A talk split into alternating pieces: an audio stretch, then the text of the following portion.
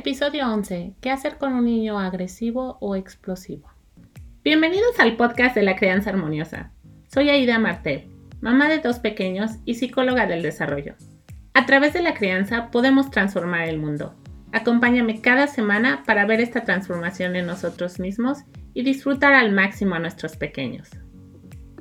Hola mamás y papás, estoy muy contenta de estar de nuevo con ustedes para hablar sobre niños explosivos. Les voy a ser honesta que saqué este título porque he estado viendo cuáles son los videos más vistos en cuentas de crianza en YouTube y me parece muy interesante los términos que, utilizamos. Este video sobre el niño explosivo, el niño manipulador, em, los adjetivos que utilizamos, se vuelve muy interesante ver cómo las propias definiciones que, que estamos dando y las propias etiquetas nos hablan del problema, de lo que está pasando. El cómo vemos al niño define mucho lo que vamos a hacer al respecto de los problemas que estamos viendo y también de los cambios que podamos ver en ellos, que tan rápido puedan sanar y que tan rápido esas conductas puedan evaporarse, irse. Cuando un niño llega a consulta con sus papás, es muy interesante, pero no hay niño que llegue a consulta que uno sienta que es un niño malo o un niño que a propósito esté teniendo todas estas conductas. Los niños se portan bien si tienen las habilidades para, para hacerlo. Em, Green, que es un escritor que escribió el libro del niño explosivo, nos dice em, que si ellos tienen las habilidades, lo van a hacer bien. Si no tienen las habilidades, entonces van a hacer lo que ellos puedan para sentirse mejor. Una mamá me escribió y me decía, ¿cómo es posible que mi hijo le esté pegando a su hermano para llamar la atención? ¿O cómo es posible que mi hijo de cuatro años esté haciendo del baño para que yo le ponga atención? ¿Cómo es posible que mi adolescente esté alejándose o diciendo malas palabras o refiriéndose a mí de mala forma. Todas las conductas que expresan nuestros hijos de forma involuntaria o voluntaria tienen que ver con una necesidad. Y entonces, cuando llega a consulta un niño que es agresivo, que está pegando, que está manifestando conductas de bullying, todo el estudio que se hace es a través de saber qué es lo que está pasando en la vida de ese niño, cuál ha sido la historia de ese, de, de ese niño, para saber cómo ayudar. En este episodio quiero compartirles algunos mitos alrededor de este niño explosivo, como comúnmente se le conoce, o este niño manipulador. ¿Cuáles son algunos mitos que como papás y mamás podemos pensar que son totalmente erróneos y que lejos de ayudarnos a entender a nuestros hijos, obstaculizan el vínculo. Y quiero terminar este podcast hablándoles sobre una de las estrategias más poderosas que podemos utilizar para ayudarles a nuestros hijos. Y si les gusta el contenido que voy a tratar en este episodio, les recomiendo que se escriban ya a mi clase, a mi masterclass en www.crianzaharmoniosa.com porque va a ser un viaje del desarrollo infantil. Vamos a empezar desde que tenemos ese bebé dentro de nosotros hasta la etapa de, la adolescencia, cerca de la, de la etapa adulta. Va a ser un viaje en el tiempo en el que vamos a aprender algunas etapas importantes y también vamos a ver cómo se desarrolla la personalidad, inclusive las relaciones futuras en pareja. Este viaje va a ser extraordinario, les va a dar muchas herramientas y va a cambiar mucho la perspectiva, los lentes con los que miramos a nuestros hijos. Arranquemos con el niño explosivo. ¿Por qué puede ser que un niño esté mostrando conductas agresivas y de explosividad? El que el niño sea explosivo y agresivo es un buen indicio. Y me van a decir, ¿qué? ¿Estás loca? ¿Cómo, que es un buen indicio?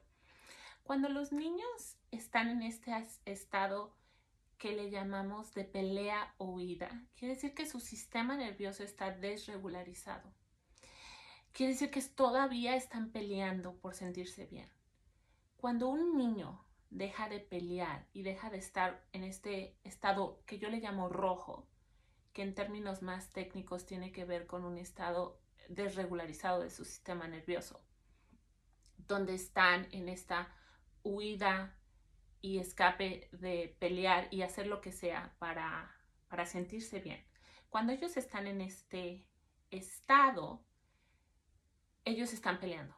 Ellos están tratando de buscar mecanismos para regularizarse. La agresión es ese mecanismo para sentirse bien. Cuando un niño deja de mostrar agresión, quizá porque vive en un ambiente familiar de mucho maltrato, hay golpes, hay amenazas, hay gritos, puede pasar dos cosas. Si seguimos gritando y si seguimos pegando y si seguimos amenazando, castigando, el, su sistema nervioso siempre va a estar en este estado de alerta y pelea. Siempre va a estar activado, nunca va a descansar. Entonces son niños que constantemente están segregando cortisol, la hormona del estrés en su sistema nervioso constantemente porque no hay un ciclo. Nosotros los seres humanos no estamos diseñados para vivir con estrés constantemente. Entonces, si estamos viviendo en este ciclo constante, ¿eh? en donde nuestro sistema nervioso no llega a relajarse, son niños que al estar segregando constantemente cortisol en su sistema nervioso, al estar constantemente en alerta, todo es una amenaza, nunca van a descansar. Ustedes han, probablemente han visto imágenes del cerebro que muestran un cerebro sin maltrato y un cerebro con maltrato y ustedes pueden ver cómo las conexiones neuronales en un cerebro que ha sido maltratado son mucho menores que en un cerebro sin maltrato. Es realmente impactante ver esas imágenes. Si ustedes buscan en, YouTube, em, inclusive en Google, nada más haciendo una búsqueda, eh, cerebro de niño maltratado versus no maltratado, ustedes pueden ver las diferencias. Es impactante, es realmente impactante. El que nosotros utilicemos estos mecanismos hace que nuestros hijos estén en esta pelea. Imagínense cuando estaban los cavernícolas, nosotros, nuestro cerebro evolucionó porque tuvimos que defendernos de todos los peligros que había y entonces era un constante huir y, y escapar y pelear. Cuando un niño es agresivo, su sistema nervioso está tratando de defenderse. El ambiente en el que está es muy peligroso, es un ambiente que no lo deja relajarse. Y al hacer un ambiente muy peligroso, el niño no descansa y al no descansar está constantemente peleando. ¿Por qué dije que es una buena noticia cuando esto pasa? Porque nuestros niños puede llegar un momento en que se dan por vencidos en el que ellos dicen luchar es muy peligroso, entonces lejos de seguir peleando y demostrar conductas agresivas, pasan de este estado hiper vigilante a un estado hipo. Y en, un estado hipo es cuando los niños empiezan a manifestar estados ansiosos depresivos. Y entonces es cuando todo se vuelve se vuelve negro y oscuro. Y es muy impactante porque entonces ellos empiezan a ver todo literalmente como si fuera un mundo negro. Les voy a enseñar aquí en este libro de Cristina Cortés que ella escribió que se llama ¿Cómo puedo salir de aquí? Y en este libro es muy impactante como los niños que se sienten de esa forma, en ese estado totalmente depresivo en el que no pueden no pueden dormir, donde se sienten en un mundo completamente secuestrado. Es un mundo negro, donde todo es oscuro, donde ellos se sienten solos, donde se sienten...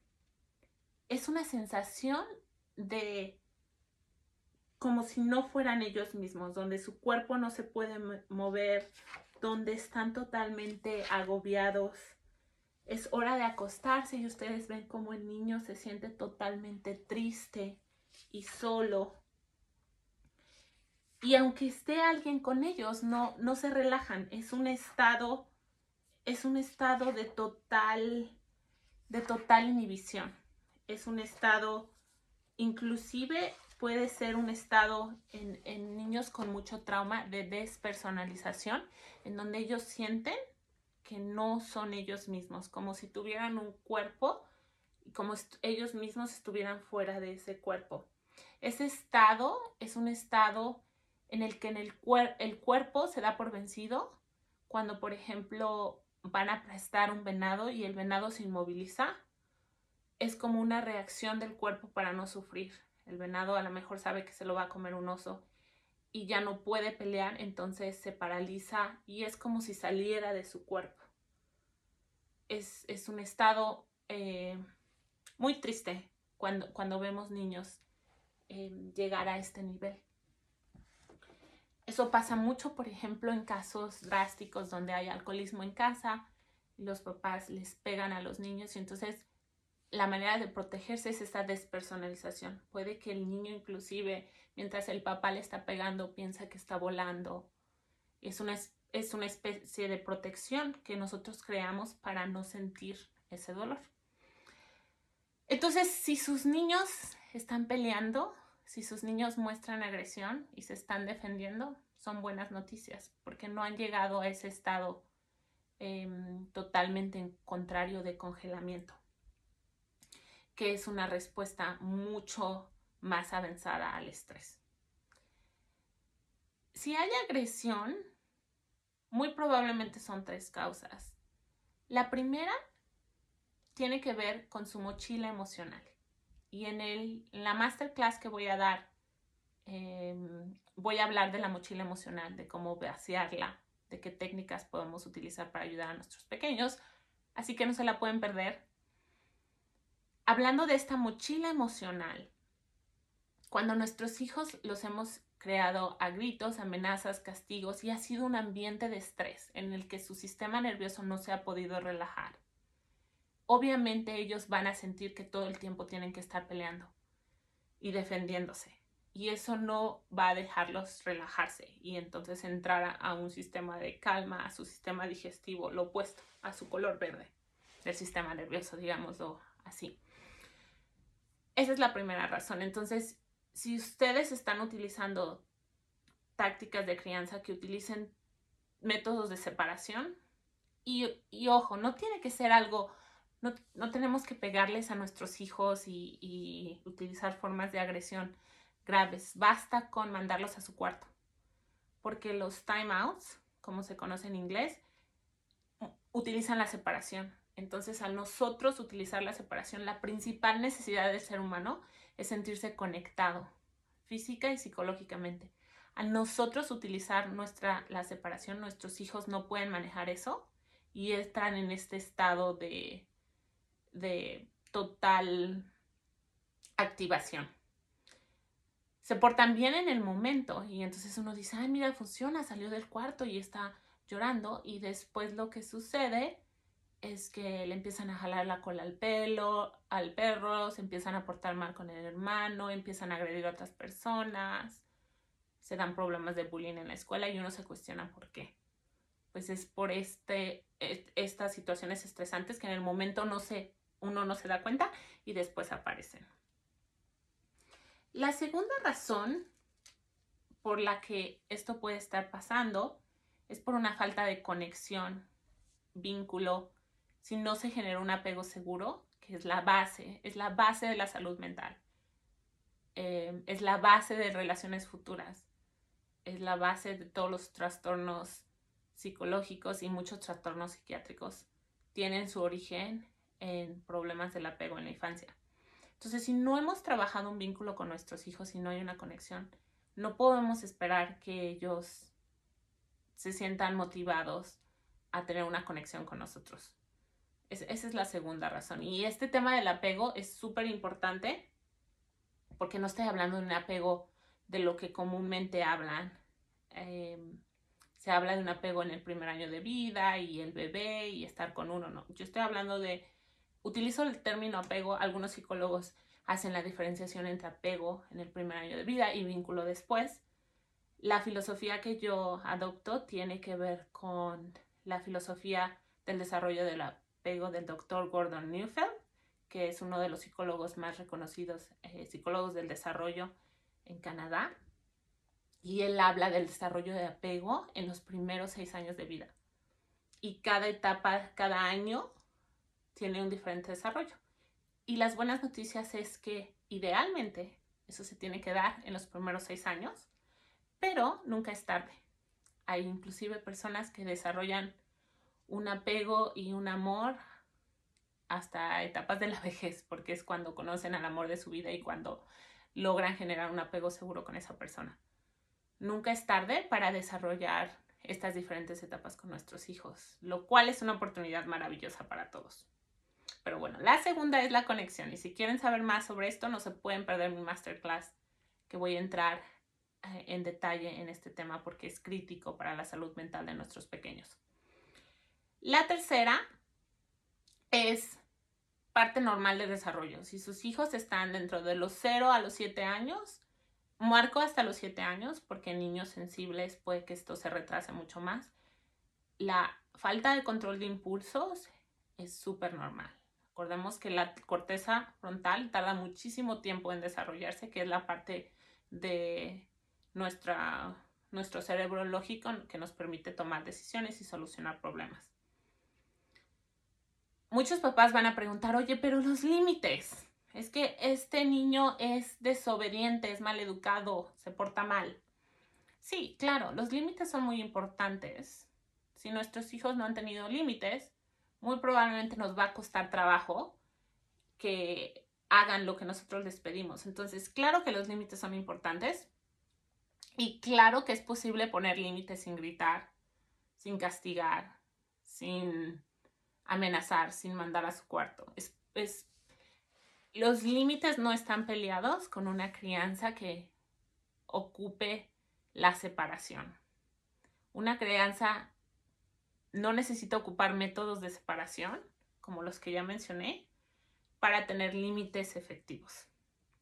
Y si quieren conocer más sobre el tema de los límites y cómo establecerlos y cómo acompañar a sus hijos, les eh, recomiendo que escuchen mi podcast número uno, en el que entro a detalle en el tema que son cómo ponerlos. Si no hay límites establecidos en su casa, obviamente tenemos que desarrollarlos, pero es posible acompañar las emociones de nuestros hijos y poner límites. Es posible que nuestros hijos se muestren enojados y nosotros establecer un límite y aún estableciendo un límite, acompañar la emoción, ser empáticos, por eso se llaman límites empáticos en la filosofía de crianza armoniosa. Estas son las razones por las que sus hijos pueden estar expresando esa explosividad. También tenemos que saber que hay niños muy sensibles, muy sensitivos. Yo los les digo que son niños con poderes em, como superhéroes porque son niños que sienten las emociones al máximo. Entonces, eh, si están felices, es una felicidad extrema. Si están tristes, es una tristeza extrema. Si se enojan, lo mismo. Todo viven al máximo. Entonces, cuando tenemos un niño hipersensible, ellos van a demostrar más todos los estados emocionales. Y estos niños es crítico, es esencial que nosotros utilicemos nuestra regulación para regularlos a ellos. Es súper importante. Entonces, ahorita que ya hablamos sobre qué es lo que puede estar pasando, los niños, este concepto de me está manipulando, no es cierto. La manipulación, ellos están tratando de luchar por expresar una necesidad, por regularse, el patalear, el pegar, el, gritar, es una forma en que ellos buscan regular a su cuerpo y no tienen las estrategias para utilizar otros métodos y entonces lo único que saben es lo que utilizan. Cuando pasan estos episodios, les quiero compartir una estrategia que es crítica cuando pasan estos episodios. Lo más importante es nuestra tranquilidad. es una de las cosas más complicadas de hacer, pero al estar nosotros tranquilos, les demostramos que no están en peligro, que es un lugar seguro, que no va a pasar nada. Si ellos tienen acciones que van a dañar a los otros, como querer aventar un zapato o lastimar, entonces en ese momento le decimos, mi amor, entiendo que estés muy enojado, te amo y no voy a permitir que te lastimes o no lastimes, porque nuestra seguridad es la principal prioridad. Entonces yo te voy a mantener seguro y nos vamos a, y te voy a ayudar a que también nos, nos mantengas a nosotros seguros.